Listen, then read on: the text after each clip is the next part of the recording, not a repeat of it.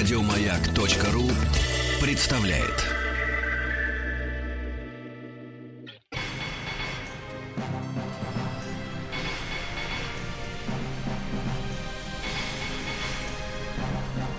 Собрание слов с Антоном Долиным.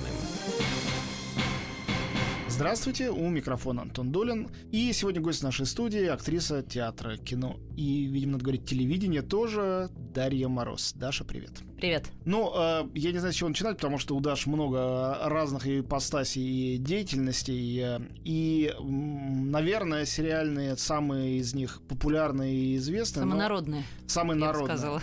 Ну, давай с этого тогда и начнем. Э, даже не входя пока в конкретику каких-то сериалов, ты в очень многих из них э, играла э, там для разных э, каналов, в разных жанрах на протяжении нескольких уже лет.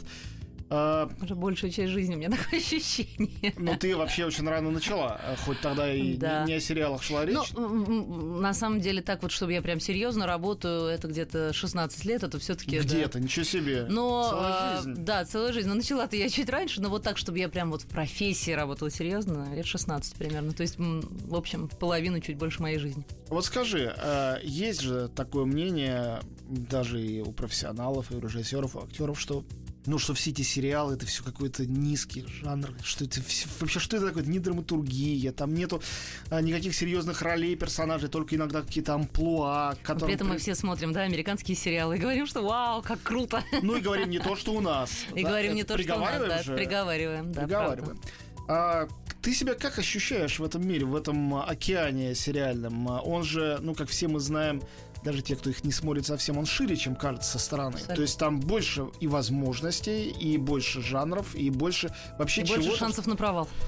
Ну, на провал везде есть шансы, есть шансы, да. да. А, как ты себя в этом чувствуешь, и с каких пор ты чувствуешь себя в этом, скажем так, комфортно? А судя по всему, ты чувствуешь себя в этом комфортно. Или Ну, поправь меня. Да нет, я на самом деле, как всегда чувствовала, так и чувствую себя комфортно. А, Ну, скажем так, раньше мне не то, что казалось, что сериал это там какой-то низкий жанр и так далее. Ну, мне казалось, что, ну, да, сериалы понятно, мы все этим занимаемся, потому что сейчас такое время, и стараемся выбирать из них хорошие, но кино это же кино, это же ого-го и так далее. Вот, сейчас, поскольку ну, во-первых, кино вообще меньше еще, чем сериалов хороших, меньше предлагают хорошего кино. А, это ни для кого не секрет. Сейчас ты как в этом году, вот этот Ну, кризис с какого момента начался? Ну, на самом деле, я как-то ощущаю, что с каждым годом Все хуже. немножко, да, немножко хужеет ситуация. Хотя когда как, год на год не приходится, но все-таки какой-то идет. Да, сейчас у нас там больше патриотического кино, да, меньше какого-то авторского, которое мы все страшно любим и так далее. Вот, но, ну, еще есть телемувики, про которые тоже давайте не забывать. Будем считать это те же самые сериалы, только короткие. Ну, так вот, есть... Или те же самые фильмы. Или те же самые длинные. фильмы, только быстрее и дешевле, да, и, ну, с такими более простыми сценариями, скажем так. Последние два года я поняла, что для меня гораздо комфортнее, интереснее и все такое прочее большой объем. Вот я имею в виду такой большой сериальный, когда ты, не знаю, в течение года работаешь какие-нибудь 16 серий с большой ролью, потому что, ну, первое, потому что огромный объем, если это интересная роль, то у тебя просто больше возможностей развернуться, в кавычках, скажем так. Почему в кавычках? Ну, ну как, ну развернуться такое смешное слово, но тем не менее. Ну, углубиться, ну, О, можно ну, по-разному сказать. Вот я, я недавно посмотрел, ну, я от- отсту- отстаю, в смысле, сериалов от всего мира, досмотрел, домучил такие во, все тяжкие. Конечно, понятно, что сериал вот такого типа, например, или Мгм. типа «Родины», они же хороши прежде всего не тем, что там какой-то супер авангардный, там, операторская работа или даже Нет, сценарий. они актерские материалы. А, совершенно верно. А почему актерский материал? Потому что когда у тебя 50 часов, а не в том-то полтора, дело, да. У тебя а, больше возможностей. трансформации тупо. персонажа могут быть практически шекспировскими Да, да, на да, самом абсолютно. банальном материале. Абсолютно. В той же родине я считаю, что ну там есть какие-то и, на мой вкус, провальные вещи, Конечно. да. Но там есть несколько просто выдающихся сцен в смысле актерской работы. Там есть просто вот несколько сцен невероятных, которые ты смотришь и думаешь, блин, как это круто сделано. И когда я Ну смотрю, что та же самая Клэр Дейнс в «Родине» или Брайан Крэнстон во «Все Да. тяжкие» являются и продюсерами в обоих Да. случаях, а Крэнстон еще и режиссером каких-то серий, Ага. вот меня это вообще не удивляет, потому что я Абсолютно. понимаю, что актер это вот тот формат, в котором он может взять эти бразды правления в свои руки, не ощущая себя, а что это я тут делаю. Ну Нормально да, и не испытывая никакой, типа, ой, ну что же я самого себя продюсирую. Тоже такой, ну как бы момент. Не-не, на самом деле это... Ну, потом, я еще, например, такой артист, который очень долго тупит. То есть, если у меня, например, короткий какой-то проект, где у меня, скажем, 10 съемочных дней, я только на десятый там день понимаю, что, а, ну вот сейчас мне как-то... Я как-то расслабилась, я поняла уже про свой персонаж что-то и так далее. Вот, а когда у меня 100 дней, то я первые там 10-15 дней могу позволить себе так вплывать в это, а дальше я совершенно свободна, мне уже кайфово и так далее, и я тогда успеваю, ну, как бы навару с этой роли гораздо больше, потому что я уже, э, мне, я не трачусь на то, чтобы там привыкнуть, не знаю, к, к манере этого персонажа, к, к этому тексту, там, к партнерам и так далее, и вот мне уже становится кайфово. Поэтому я сейчас больше люблю вот такие большие истории, что не исключает любви к кино, Хотя теперь для меня кино это так даже немножко странно. Вроде как мы снимаем две минуты в день, а почему не больше? Уже хочется и как-то, ну давайте уже быстрее. И давайте больше сцен, потому что как-то мне не хватает для того, чтобы э, раскрыться там, не знаю, полностью и так То есть далее. какая-то игла есть в этом сериальном мире, Есть, да? Что конечно. тут тоже, ну, кроме того, что Есть. это деньги и э, некая стабильность, э, да, когда долго снимается. Ну, сериал сериалу тоже, конечно, рознь. Понятно, что понятно, что ясно. понятно, что да, понятно, что ну, я не работала в ситкомах, и я думаю, что это, конечно, адский труд, и еще адский внутренний труд для артиста совсем не сойти с ума в том смысле, что вообще не перестать как бы быть артистом, а стать такой говорящей головой, и это очень важно. И кому удается вот именно да, не стать говорящей головой, тот большой молодец. Вот я говорю все-таки про какие-то сериалы там более-менее при- ну, приличные э, хотя бы по сценарному материалу. Там по результату разное бывает, но по, по сценарному драматургическому материалу. А ты когда выбираешь эти роли, э, вот ты выбираешь их как читатель, читающий вот этот, предположим, кино или телероман э, сценарный, или э, есть приоритет э, жанровый или персонажа, или веса твоего персонажа? Что важно? Что определяет, как бы, ну, кроме того, что если, я понимаю, какой-нибудь приятный человек, которого ты знаешь, тебе это предлагает, говорит, Дашка, это вот классно, давай замутим историю. Наверное, тут можно согласиться, не сильно вникая. И я с актерами по всему миру говорю, и, конечно, огромное количество из них говорит, ну, там, Ну, по дружбе согласился. с- с Альма- с Альмодоваром или, или наоборот не с Альмодоваром, а просто с этим вот он мой кореш там тысячу лет. Ну, конечно, как, как я не снимусь, как я не пойду. Я и Ну сценарий-то да. не читал.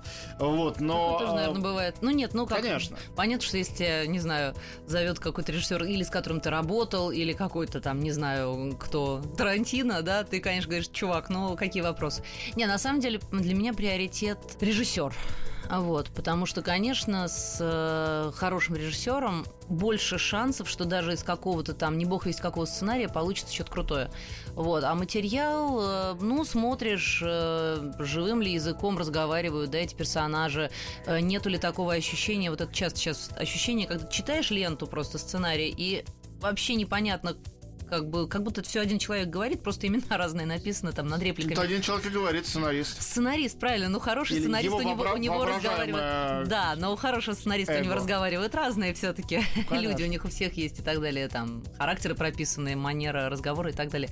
Вот, ну и просто, не знаю, роль, интересность для меня роли или совпадение каких-то моих внутренних ощущений, мировоззрения и так далее с, э, там, с ролью или с идеей фильма. Скажем, там, например, у Наташи Кудряшовой в «Пионерах героях», ну, это кино, неважно, мы сейчас говорим о сериалах, но, тем не менее, я когда прочитала, я поняла, что там, ну, роль, которая, она достаточно, ну, для меня, наверное, показалась тогда несложная, но сама какая-то идея, заложенная в фильме, а, она настолько в меня как бы попала и совпала с моим ощущением от вот поколения моего, что я сказала, конечно, сразу да. Потом же выяснилось, что все немножко сложнее, и роль сложнее окажется. Но тем не менее, вот тут было важно вот это вот попадание, что и причем э, не просто попадание, а то, что об этом как-то никто особо еще не, ну вот у нас, по крайней мере, не снимал за последнее время вот такую поколенческую историю эту тему. Вот. А что для тебя вообще, когда э, ты обнаружишь в процессе, что это сложнее, чем ты думала? что есть какие-то вещи, ну, я не знаю, мы смотрим со стороны, там можно mm-hmm. предположить, что там фильм «Точка», например, наверное, был трудный, но это, может быть, кажется... Вообще не трудный. Ну, вот ну, видишь, как? да? В том смысле, что все, боже, какой ужас, тебя там побрили на лысо и на машине вниз головы возили. Ну, это было нетрудно. Нет, нет, я говорю, что это, это ну, да. всегда отличается. Да, как, как со правда. стороны что-то кажется супер экстримом, а актер лениво пожимает плечами. Да. Или наоборот, актер, вот как я смотрел сейчас фильм э, Малика, там Кристин Бейл, он просто ходит туда-сюда и молчит. Кажется, что вообще ничего не надо. Угу. Но я с ним общался, он рассказал, какая-то нереальная была работа, как они прогнали тысячи каких-то страниц диалогов, придуманных, симпровизированных, чтобы потом решить, что лучше я помолчу, и э, через что актеру надо пройти, чтобы до такого молчания, собственно говоря, дойти. То есть внутрь внутреннее и внешнее всегда. Но я про другое хотел спросить. Вот когда возникает эта сложность в процессе, она, наверное, часто возникает, а что не, не там, где ждешь, не то, где ждешь, а, оказалось, что трудно. А, ну да. У тебя внутренне к этому какое отношение? Вот ты паникуешь, или ты, наоборот, этому радуешься, какой-то азарт в тебе это будет, как ты перестраивает отношение к роли и к проекту. Я понимаю, что всегда по-разному, но вот как это бывает? Не знаю, для меня это, с одной стороны, всегда такой прям напряг. Ну, то есть, когда я понимаю, что а как это мне сейчас вот это вот из себя изобразить, когда, ну вот это бывает, когда, например, мое представление о сцене о какой-то там, да, оно совершенно не совпадает с представлением э, режиссера, как, например, в фильме «Дурак» э, Юры Быкова, вот это, ну, как бы финальная сцена, да, э, героя, значит, Тёмы Быстрова и его жены в моем исполнении, вот когда они, собственно, расстаются, и я ее представляла совсем иначе. И когда примерно уже в 6 утра, значит, при температуре минус 32 градуса в городе Тула во время ночной смены смены. Вот мы начали снимать как бы основную часть этой сцены, и Юра стал ее разводить, и я поняла, что я не представляю, каким образом сейчас, что я должна из себя выдавить, чтобы это сыграть, да, на такую какую-то, вот чтобы она была такая. И я так сразу расстраиваюсь, думаю, кошмар, кошмар, как же так? Пытаюсь найти в себе силы это сделать. В конечном итоге эти силы нахожу. Вот, и для меня самое сложное это вот именно как бы очень быстро смириться с Чужой волей. С чужой волей, да, если я режиссеру доверяю, конечно, потому что если я не доверяю и понимаю, что тут могут быть как бы что может быть не туда, то я тогда начинаю что-то сама еще пробовать, что-то предлагать, там иногда спорить э, и так далее. А если я режиссеру доверяю, вот мне надо с этим смириться, как-то это все заглотить и попытаться сделать, ну, как бы максимально, как хочет режиссер, но чтобы это не было для меня неорганично. Вот, потому что, конечно, не всегда твое ощущение вот как бы собственной органики сцены совпадает с тем, что в итоге нужно. И это самое сложное, вот войти в этот как бы коридор собственной органики и желания режиссера, и все это соединить, чтобы получился, ну, как бы нужный результат. Вот. А давай про органику поговорим. Вот ты свою органику, как тебе кажется, знаешь? Вот, вот к своему возрасту, там немного за 30, молодая еще актриса, но уже действительно черт знает сколько снимается там-сям и играет на сцене. А органика ведь это, по сути дела, что? Это твои естественные, природные, ну где-то развитые, доведенные до какого-то профессионального предела ну, да. возможности, да, твои ресурсы. Да, вероятно. Как часто тебе доводится эту органику расширять, менять, удивляться себе самой? Или у тебя есть какие-то внутренние, ну, пределы, которые ты, скажем, знаешь, и пытаешься в них себя и свою роль каждый раз э, втиснуть, э, ну, не знаю, уместить. Это какой-то, да, это сложный момент, потому что, во-первых, органика все-таки меняется, с, там, не знаю, все время. С возрастом все время. с опытом. Ну, конечно. Да, все да. время. Она все время немножко... Поэтому я, например, для меня безумно важно, вот особенно какие-то первые этапы там съемочные, я все время бегаю к монитору после каждой там, после каждого практически дубля, потому что мне очень надо, ну вот что-нибудь, играешь какую-нибудь там сцену, вроде бы все там правильно, допустим, достаточно энергично или наоборот вообще там не энергично, если это нужно. И бежишь к монитору и смотришь, совпадает ли твое ощущение как бы от себя с тем, что на картинке. И вот э, какой-нибудь блок времени, оно все совпадает, совпадает, ты как-то, ну вот есть какое-то твое актерское ощущение правды. А дальше вдруг случается момент, когда бац, и ты понимаешь, что ты вроде ничего там не играешь лицом, а на экране видишь, что катастрофа, что много. У нас в гостях э, Дарья Мороз, актриса театра и кино. Мы вернемся после маленькой паузы. Антон Долин и его «Собрание слов». Антон Долин и его Собрание слов. Мы снова в студии, Антон Долин микрофона, Даша Мороз сегодня наши гости. Ну вот мы говорили об актерской органике. Мне интересно, насколько, скажем, видоизменения тебя ну, человеческие, не только профессиональные. Даже я говорю и о внешности тоже. А, то, к чему все, ну, в особенности женщины, всегда особенно чутко относятся. Насколько это определяется вообще набором этих ролей? Когда ты смотришь назад, смотришь на свою какую-то фильмографию или список спектаклей, в которых ты отыграла, ты видишь, что в тебе остаются частицы, не обязательно там романтически говоря, персонажей, которые ты сыграл, но может быть просто вот каких-то работ. Ты прошла некий путь от начала там репетиции до э, фильма, который ты увидела на экране, или спектакля, который ты увидел, предположим, в записи. Мне кажется, это штампы называется, да, наработанные. Конечно. Ну вот, ну, так, э, да. ты же знаешь известный Чем больше штампов, да, тем лучше. Совершенно верно, что совсем без них невозможно. На самом деле, вот, э, что, конечно, совсем без них невозможно, но вот э, режиссер Богомолов, тебе небезызвестный, э, он э, страшно всегда за эти штампы артистов гнобит и правильно делает, потому что, э, как сказать, легче всего, легче всего поработать на штампах. Даже не в том смысле, что «Ой, я сейчас сработаю на штампах». Нет, просто организм актерский – это очень такая хитрая штука. Он очень привыкает, ему очень комфортно в том, что он уже проходил. Поэтому, конечно, вот этот багаж там сыгранных ролей, здесь вроде ты так делал, там сяк, здесь эдак, ой, вот это было удачненько. Это как-то само по себе записывается к тебе на подкорку. И это ужасно, потому что часто от этого практически невозможно избавиться. И э, когда ты начинаешь какую-нибудь там новую роль репетировать или играть, и ты вдруг с ужасом понимаешь, что, блин, интонации берутся откуда-то с полки, это вообще не есть хорошо, и хочется сразу как-то, не знаю, как-то это сбить, э, исправить э, и так далее. Хотя это, конечно, крайне сложно, потому что много уже всего сделано, и что-то надо новое искать, и лень часто. Артист очень ленивый обычно человек. Ужасно, да. Ужасно ленивый, и не хочет. И главное, что тебя так в голову забиты еще какие-то всякие там множество режиссеров от множества там вообще, не знаю, фильмов и так далее. Ты так забит какими-то правилами внутренними. Иногда очень сложно от них избавиться. Там правила, что ну как, как же вот здесь, допустим, вот у тебя драматическая сцена, как же сыграть ее? Вот, вот просто сыграть и все. Надо же ее сыграть. Вот, и от этого чрезвычайно сложно избавляться. Я это называю штампами, этим багажом и так далее.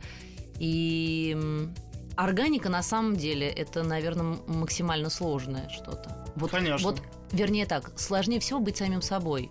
Действительно самим собой, без вообще всяких там масочек. А вот этот вот вес этого вот сыграть, такой воображаемый Станиславский, это для себя называю. Вот это вот, вот это не, не уж... настоящий, потому что Александр Сергеевич не такой. Да, да, да. Ее над всеми, над нами прям А висит. это вес, э, вот по твоему опыту, как кажется, все-таки это бремя русского актера или это бремя любого актера? Ну, потому что Станиславский, как ты понимаешь, у нас не изучают его больше, чем в Польше или в ну, Париже или в Нью-Йорке. Везде примерно в одинаковой степени его почитают или не почитают. Слушай, может быть, это, конечно, какой-то миф, но мне кажется, что вот, э, не знаю, что американцы, например, более как бы подвижные, вообще они легче отказываются. Мне кажется, что русскому артисту вот отказаться от наработанного как бы сложнее, что мы такие немножко тяжеловесные такие все. Для нас ну что это, мы просто что ли разговаривать будем? Ну вот для нас сложнее от этого отказаться. Когда ставит любой нерусский режиссер, особенно известный здесь в России, обычно все конфликты, которые возникают и все, что выходит наружу, именно из этой области да. режиссеры удивляются тому, как даже лучшие артисты наши свою какую-то немобильность э, показывают. Вот, вот да, очень как бы очень, это, ну это лень такая, наверное, не знаю, лень или какое-то ощущение, что ну как нас же правильно научили. Ну секундочку, у каждого режиссера есть, у каждого большого режиссера тем более есть свое э, мироощущение ощущение, да, и ощущение сценического пространства там или киношного пространства, и у каждого своя школа, по сути. И чем ты лучше артист, мне кажется, тем ты как бы подвижнее в этом смысле. Ты, ты должен быть, по, по большому счету, как чистый лист, несмотря на весь твой багаж там и так далее. Ты должен абсолютно точно услышать, что от тебя хочет режиссер, забыть к ядрете фене все то, что тебе говорили, услышать и попробовать осуществить, потому что, может, это совсем не совпадет с тем, что ты любишь в кино, в театре и так далее. Но если ты как бы умный артист, и ты знаешь, что перед тобой действительно крутой режиссер, то ты, конечно, будешь слушать и, наверное, услышишь. Ну, у нас еще публика тоже. Вот я могу сказать, что совершенно точно наша публика, особенно ну, театральная, я все-таки больше там по театральной публике могу судить, а ну, это живой гла- контакт. Глаза, не посмотришь. глаза ее не видишь, да, хотя, ну, бываешь там на премьере и так далее. Но вот театральная публика... публика это не настоящая публика. Это я, да, это, это, это правда. Наша публика очень э, такая прям снобская. Вот они ну как же, вот понятно, что смысл там спектакля у вас классический, но форма, как же можно такую форму? Вот это удивительно. ну забудьте, расслабьтесь, придите смотреть, не знаю, кино, спектакль, открыто и легко. Вот ну, это... Дико странно и понятно, откуда берется. В Советском Я Союзе, понимаю, э, условно да. говоря, Эфрос или Любимов, огромное количество вообще очень, очень авангардных людей. Да. Анатолий Васильев ставил проще, чем, чем сейчас ему поставить. Да, это По, Поди знай почему. И это точно не встречало такой э, негативной оценки, кроме как со стороны там официозной критики или там начальства. Но это мы не обсуждаем.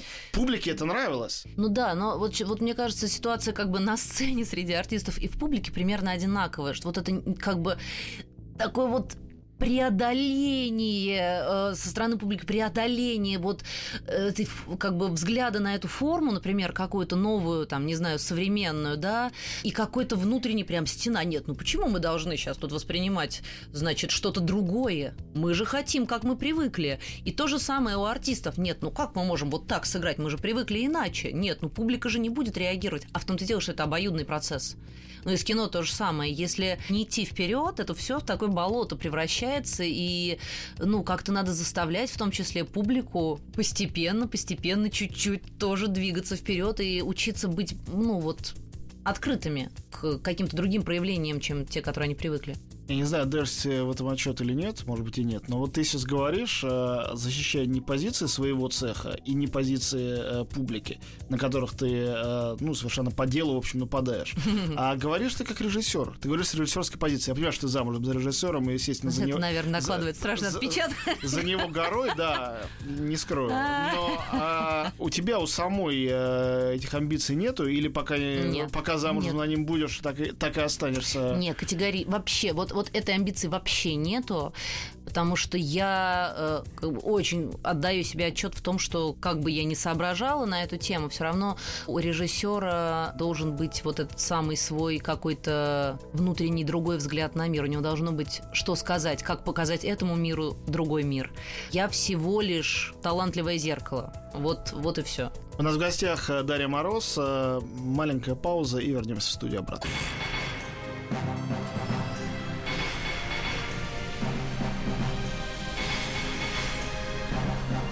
Собрание слов с Антоном Долиным.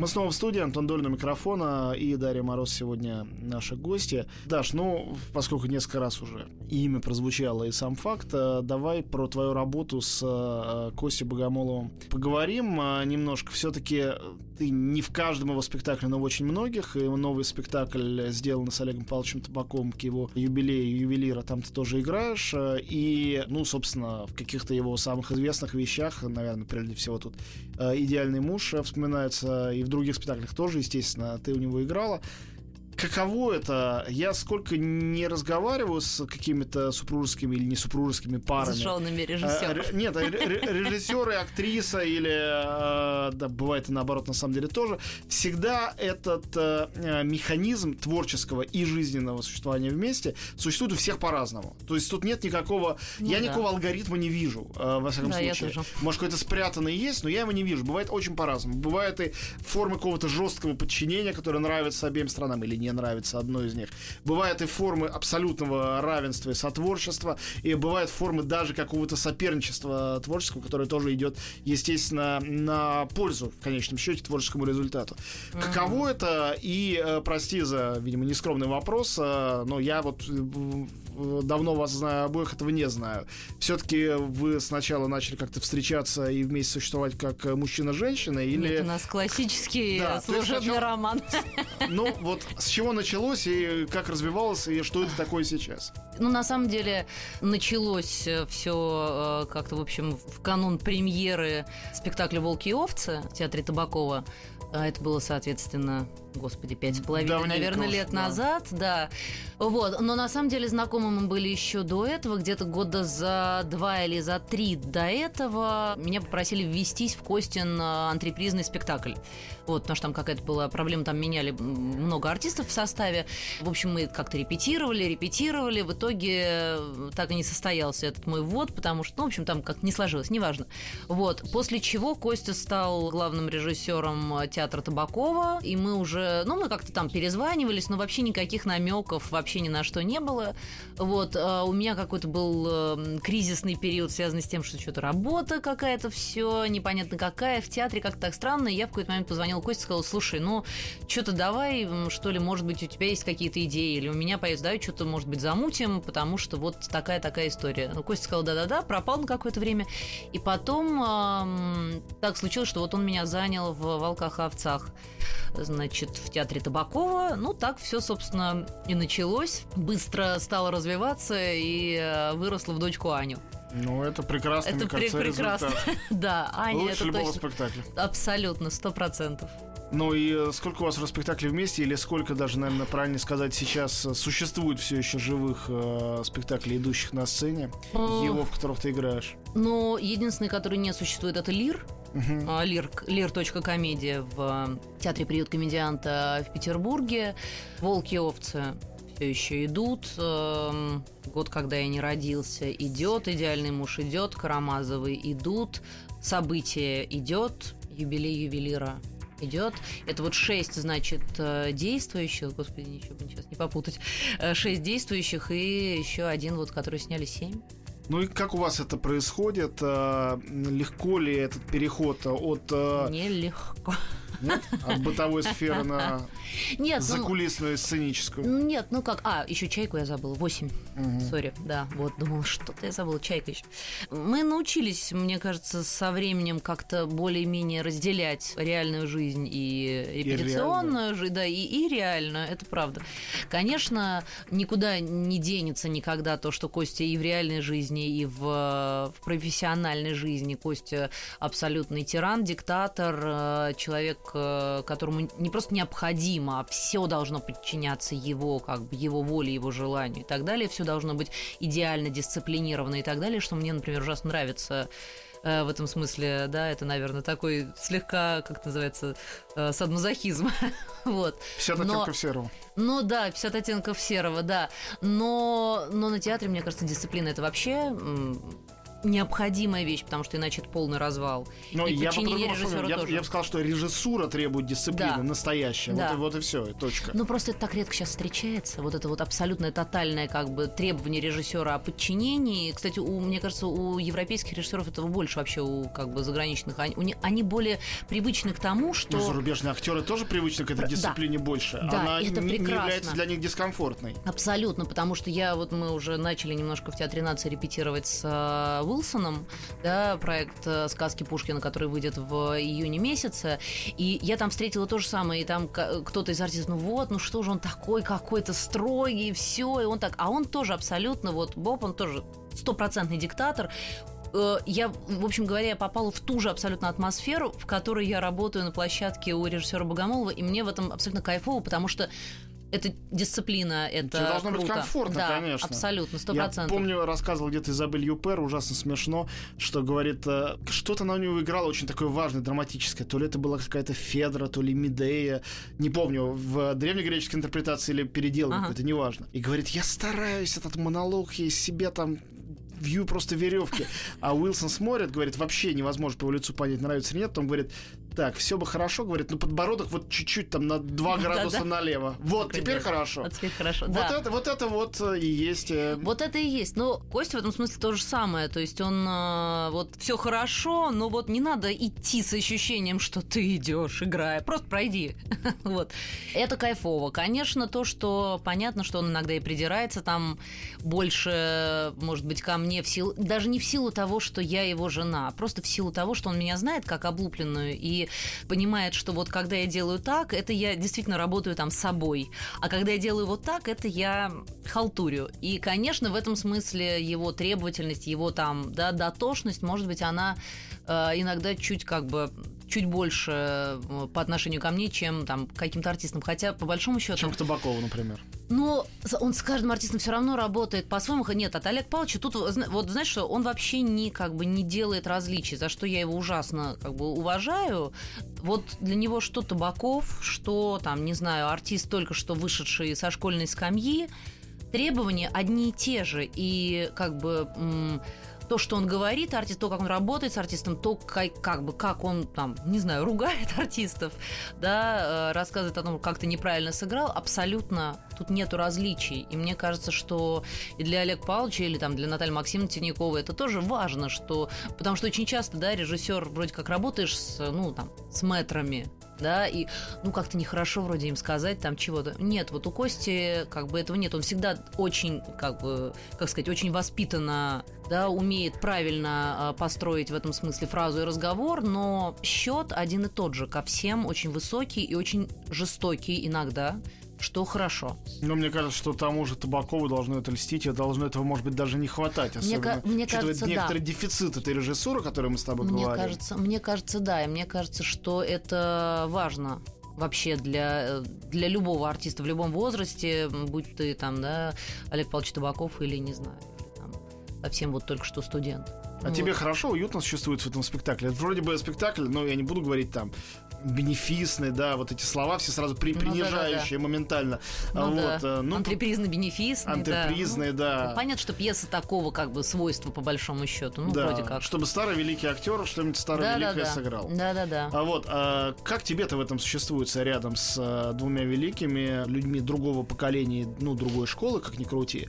А, и в спектакле, который в, это, в то же время твой муж поставил, и при этом еще и с новой пьесой. Это же все-таки mm. не, не Чайка и не да, Оскар не, Уайльд, не, не сколь, сколь угодно изнасилованный, а, а, понимаешь, текст, который публике ничего не говорит, который, mm-hmm. с которым она встречается впервые. Ну, мне, наверное, максимально комфортно, во-первых, потому что мы все-таки год, когда я не родился, прошли уже с Олег Павловичем и с Натальей Максимовной, mm-hmm. и и мы, в общем, да, рука об руку, что называется, существуем а, уже некоторое время, и как тогда мне было комфортно, так и здесь. Другой вопрос, что у меня здесь вот та самая сложная задача, когда, ну, как бы вообще ничего, потому что, по большому счету, я играю такого Харона, который, да, э, как бы я играю даже не персонажа, я, в общем, как бы для себя это формулирую, я играю, в общем, тему, по большому счету.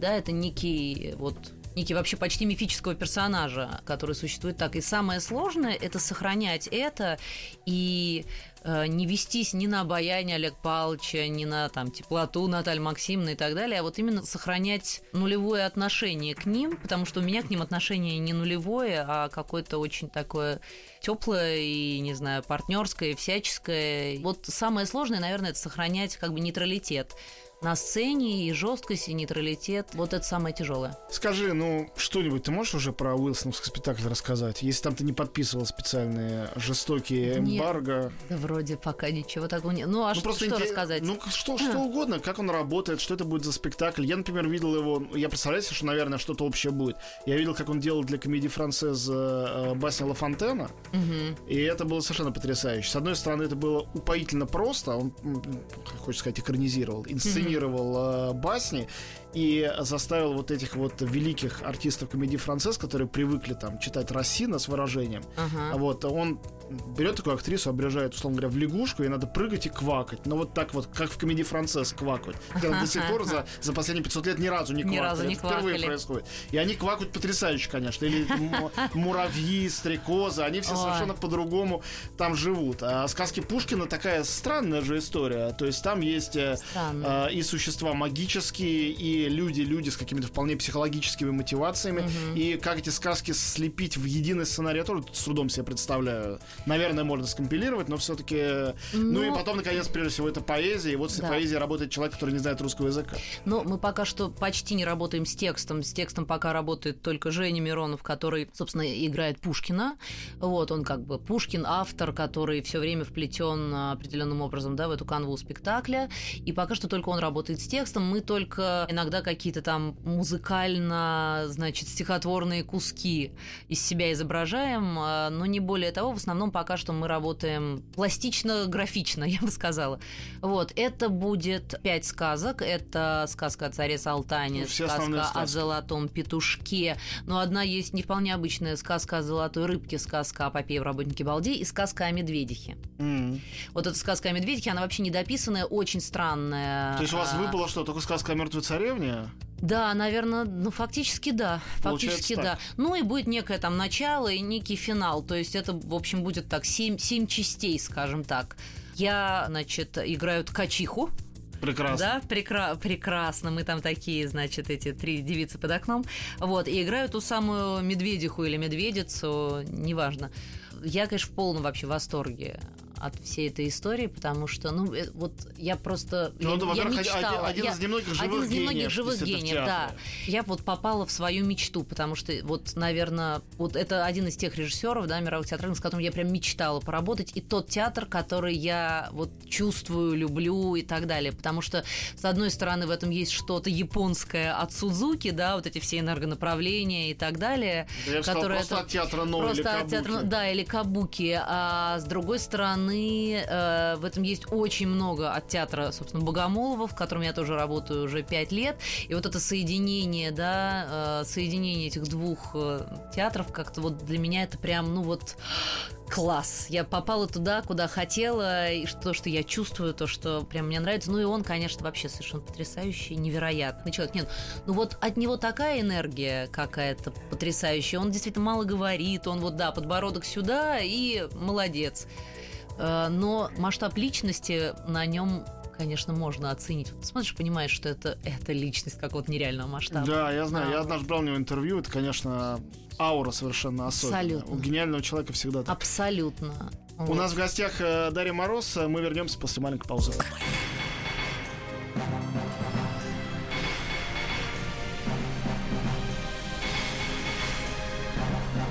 Собрание слов с Антоном Долиным.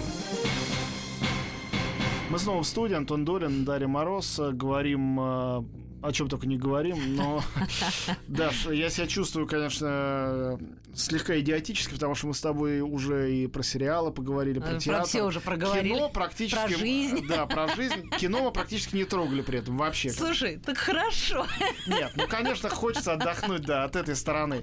Но, тем не менее, я хочу тебе сделать э, еще раз комплимент. Я считаю, что «Пионеры-герои» очень интересный фильм. э, Дебютная Спасибо. картина актрисы Натальи Кудряшовой, которая с тобой вместе тоже играет Мгм. на сцене в Карамазовых. «Братьях Карамазов». Не в «Братьях», просто в Карамазовых. Карамазовых. У э, Богомолова в Амхате. Но э, кроме этого, и работа твоя там очень интересная. И, конечно, я подумал о том, что вот это наблюдение, вроде бы простое, что гигантское количество фрустраций, с которыми мы живем сегодня, вот наше с тобой поколение, люди, Мгм. скажем, от 30 до 40, которым сейчас, которые успели застать этот хвостик Советского Союза и Мгм. провести там свое детство. А юность провели уже Совсем в в другом, Новой да. России, в другом Мгм. государстве. То есть момент слома, пубертата пришелся Мгм. как раз на конец одной эпохи, начало другой. Мгм. Принципиально важный момент, что по-фрейдистски или вне фрейдизма можно как угодно, по-юнгиански, по любой системе можно это анализировать. Получается, что гигантское количество наших комплексов, фрустраций, проблем Оттуда. с реальностью из Да. этого. Да, знаешь, мы все родом из детства. Вот Да. здесь это, а когда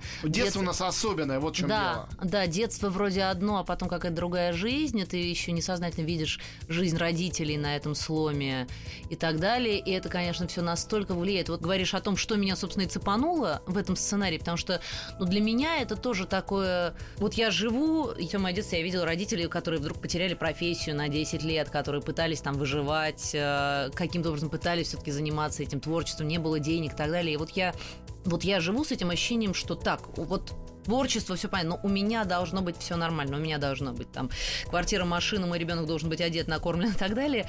И я понимаю, что я не могу от этого никуда деться, потому что это во мне, не знаю, корнями проросло. Вот этот слом эпох и так далее. Но не только в тебе, в них, в Ну, нас во- понятно, во, вот всех, вне зависимости от поколенческая история, профессии. да. Но думаю, что все-таки мы люди, э, ну, немножко как бы среды творческой интеллигенции. Вообще, вот это же такая работа, вообще непонятно, работа ли это. И никто, непонятно, кто скажет, когда, сколько за это должны платить. И почему столько, а не столько-то еще, и, а Ну не да. больше или меньше. Да. И вот э, относительность и условность этого, она э, в еще большей степени, чем, там, не знаю, у врачей или у рабочих, которые вдруг потеряли зарплату, ощущается, ощущалось многими травматично. Но тебе не кажется, что наше, например, кино и сериальный мир, включим его сюда же, да и театр отчасти, сегодняшний, ужасно сильно тоже этим испорчены. Испорчены и несут эту травму. Травму того, что обязательно нужно, чтобы платили, чтобы зарабатывать, чтобы оно функционировало, что капиталистический мир Франции, Германии или Испании или Америки в большей степени свободен от э, меркантилизма и заботы об этом мифическом рынке, чем на сегодняшний день мы, живущие здесь, вроде бы в колоссальной советской традиции нестяжательства. Ну, может быть, вынужденного нестяжательства. Но нестяжательство, которое отсутствием э, этого рынка искусств было предписано нам. Т- Ты понимаешь, я думаю, что на самом деле большая проблема, то, что с одной стороны говорят, что вот когда жрать нечего, то театр расцветает, да, с другой стороны, мне кажется, это не совсем правда. Это Я такого не говорил. Ну нет, ну вообще говорят, что ну вот в, тяжелые времена театр, там, кино расцветает. Но это неправда. Когда ты понимаешь, что у тебя там дети не кормлены, какое нафиг творчество, у тебя дети не кормлены, тебе надо зарабатывать, и ты будешь соглашаться на любую, там, не знаю, антрепризу и так далее, просто чтобы заработать эти самые деньги. Поэтому, конечно, да, конечно, подпорчено было. Хотя, я помню, вот я когда только поступила, это был 99-й год, я помню хатовский зал, в котором сидит, там, не знаю, 100 человек.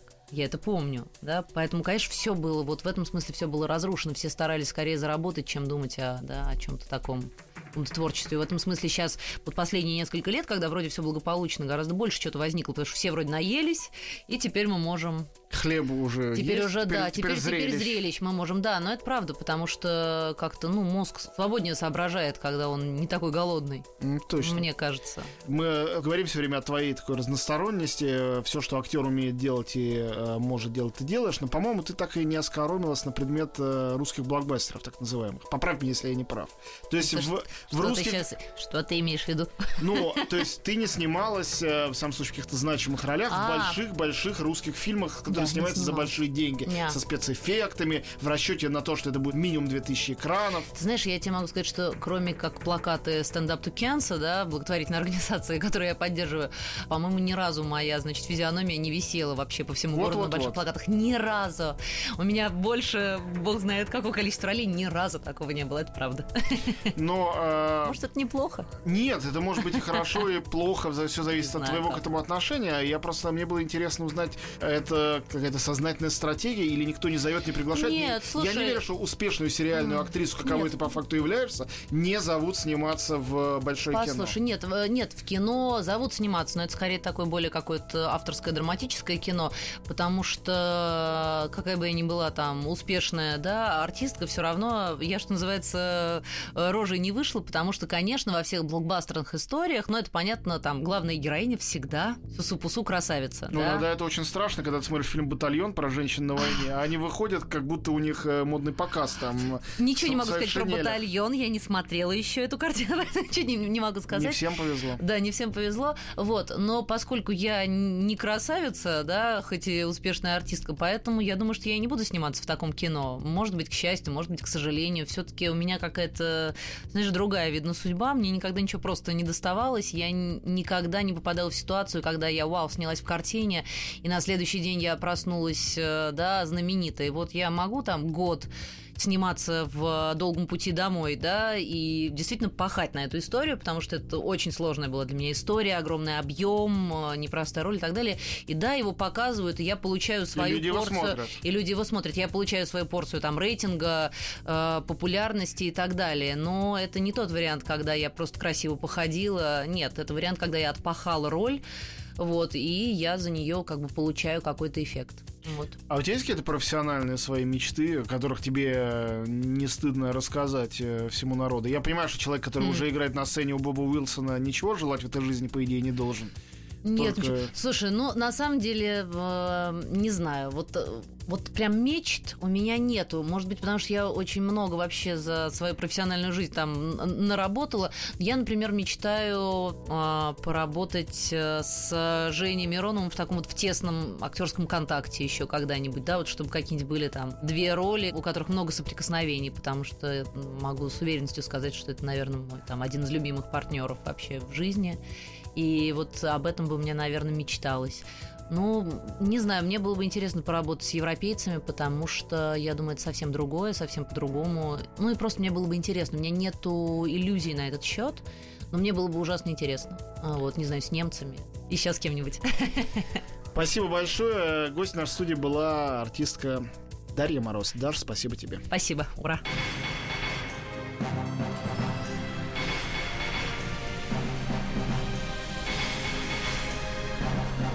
Собрание слов с Антоном Долиным. Еще больше подкастов на радиомаяк.ру